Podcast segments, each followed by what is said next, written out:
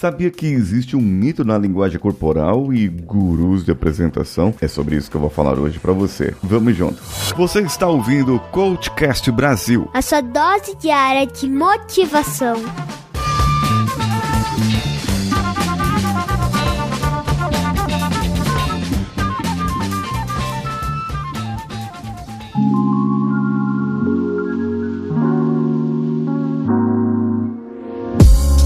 Você, eu sou Paulinho Siqueira e esse é o Coachcast Brasil. Lá em 1970, Albert Mehrabian apresentou uma pesquisa que muitos chegaram a um resultado, a um gráfico que falam que da nossa comunicação, 93% da, da responsabilidade da comunicação é pela linguagem não verbal, pela comunicação não verbal, usada do tom de voz e da linguagem corporal. O tom de voz tem 38%, a linguagem corporal 55%, dando o total aí de 93%, e as palavras, as palavras apenas 7%. Então, você ouvindo a esse podcast e a qualquer um outro podcast, você estaria se importando mais com o meu tom de voz. Então, se eu estivesse falando muito alegre, uma coisa muito triste, com a pessoa que morreu, que faleceu, o meu tom de voz indicaria para você alegria ao invés de tristeza, não é verdade? Bem, então, na verdade é que o... isso é um mito e o Meharab ele não queria estudar a linguagem corporal, sabe? Não é isso assim. E muita gente fala que nós temos que investir a nossa linguagem, na nossa comunicação não verbal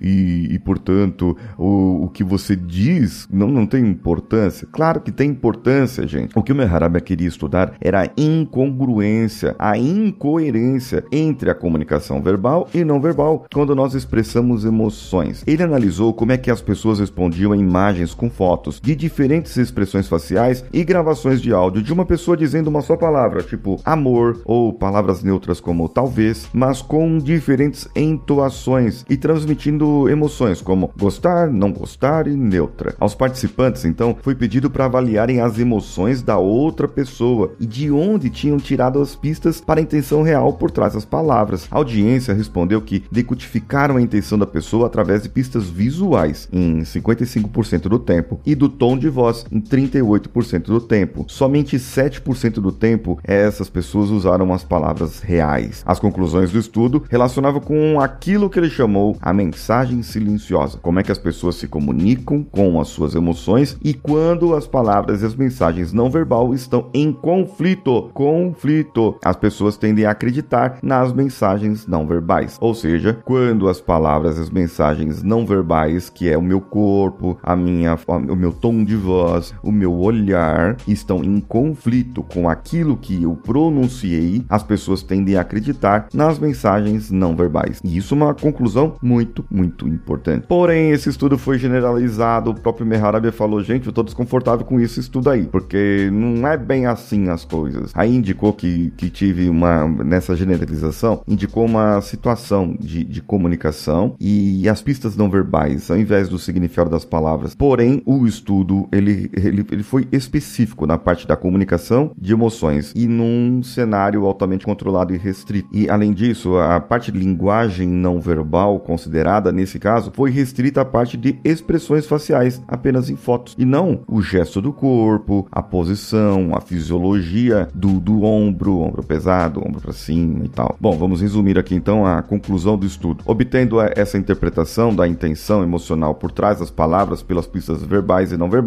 e quando as duas estão em conflitos, acreditamos nas pistas não verbais. Por exemplo, alguém diz as palavras: Eu não tenho nenhum problema contigo, e ao mesmo tempo evita olhar nos olhos ou tem uma linguagem corporal que demonstra desconforto, tendemos a pensar que não está certo. Agora, um outro exemplo aqui é aquela uma velha frase é a seguinte: Eu não matei aquele cara. Eu não matei aquele cara. Eu posso dar entonação em qualquer uma das palavras. Aqui no podcast fica mais fácil para você entender isso, para você que está ouvindo. Então, se eu falar eu não matei aquele cara, outro, outra forma. Eu não matei aquele cara. Outra forma. Eu não matei aquele cara. Eu não matei aquele cara. Percebe que eu dando entonações diferentes para cada palavra pode ter um sentido diferente para a mesma frase. É como se eu colocasse vírgulas nos lugares errados ao meu belo favor. E isso pode acontecer. Sabe quando você pergunta para a esposa ou a esposa pergunta para o marido: "E aí, tá tudo bem?" Ele fala: "Não, tá tudo bem." O tom de voz já disse a palavra, o, o olhinho piscando. Você calibra as pessoas, você entende as pessoas. E isso é muito importante. Muito importante para você, muito importante para mim e muito importante para sua família, para as pessoas que estão ao seu redor. Eu gostaria de saber o que você achou desse episódio lá no meu Instagram, arroba o Paulinho Siqueira. E em breve nós teremos novidades por aqui no podcast. Eu sou Paulinho Siqueira. Um abraço a todos e vamos junto.